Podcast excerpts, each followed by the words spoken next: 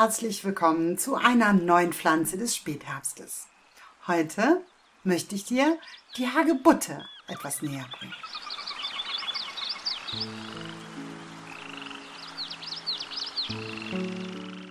Die Hagebutte ist, auch wenn viele das denken, keine eigenständige Pflanze, sondern es ist vielmehr so, dass sie die Frucht von Rosenblüten ist.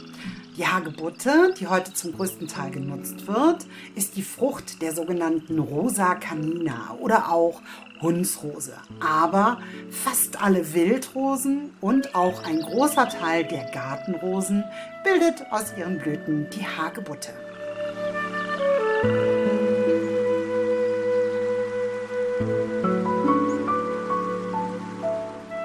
Also die Hagebutte, die gab es früher als Tee immer bei meiner Oma. Heute wird Hagebuttentee leider nicht mehr ganz so oft getrunken, weil viele den Geschmack nicht so mögen. Aber das Fruchtfleisch der Hagebutte als Marmelade gekocht ist nicht nur sehr lecker, sondern es enthält auch sehr viel Vitamin C. Und das Pulver aus getrockneten Hagebutten kann manchen Joghurt eine völlig neue Geschmacksrichtung geben.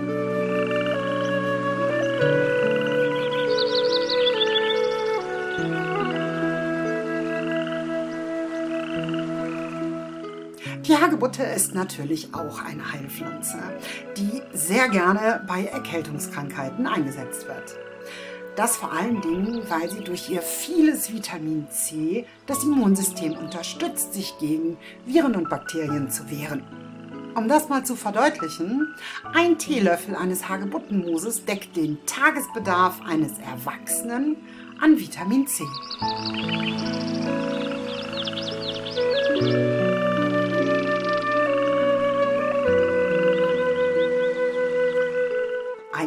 Kurzer Steckbrief. Die Hagebutte gehört zur Pflanzenfamilie der Rosengewächse, wissenschaftlich die Rosa canina. Verwendet werden die Früchte und die Samen. Inhaltsstoffe ist Vitamin C, Flavon, Fruchtsäure, Vitamin B-Komplex und andere. Die Hagebutte wird angewendet zur Stärkung des Immunsystems bei Erkältungskrankheiten, Gelenkentzündungen und Arthrose und ihre Eigenschaften sind entzündungshemmend.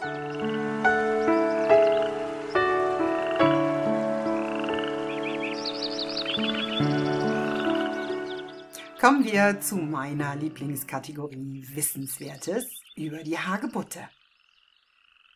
Es gibt ein ganz bekanntes Kinderlied, das heißt, ein Männlein steht im Walde. Ich weiß nicht, ob du das Lied von August Heinrich Hoffmann von Fallersleben kennst. Was für ein Name. Er schrieb dieses Rätsellied und führte die Leute mit der ersten Strophe erstmal aufs Glatteis. Denn wenn man nur die erste Strophe hörte, dann würde man denken, dass es sich um den Fliegenpilz handelt. Erst in der zweiten Strophe gibt er dann Aufschluss darüber, dass es um die Hagebutte geht. Hört euch das Lied doch mal an. Ich hatte ja eben schon auf die Härchen aufmerksam gemacht. Sie bedecken die Kerne der Hagebutte. Aber sie haben leider auch eine sehr unangenehme Eigenschaft, denn sie sind mit Widerhaken ausgestattet und bleiben deshalb überall hängen und weil sie so fein sind, jucken sie ungemein. Ich kann mich noch gut erinnern, dass zu meiner Zeit auf dem Schulhof immer gerne die Kinder mit Hagebutten beworfen wurden. Oder noch gemeiner, man steckte eine aufgeplatzte Hagebutte in den Kragen eines Mitschülers. Das war so böse und gemein, dass es bald darauf verboten wurde.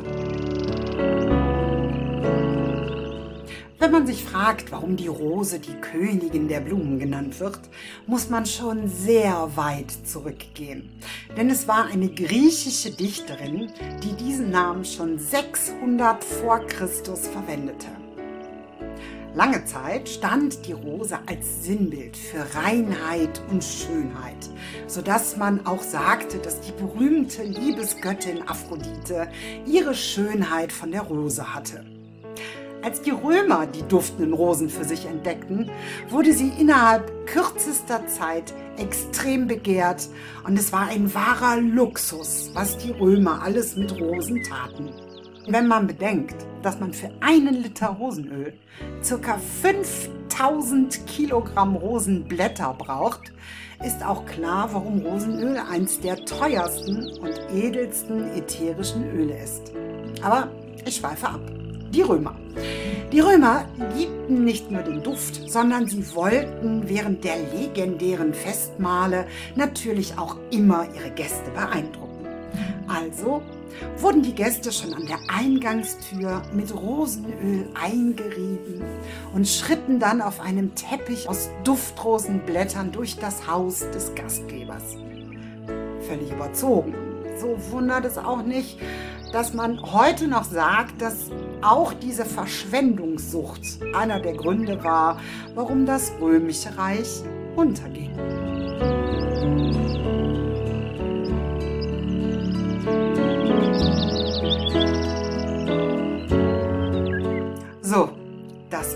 Heute.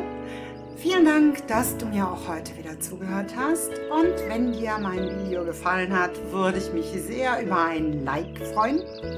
Oder abonniere doch meinen Kanal. Dann bekommst du immer als allererster mit, wenn ich wieder Pflanzen vorstelle aus den verschiedenen Jahreszeiten. Die nächsten, die kommen, haben wohl was mit Spätherbst zu tun.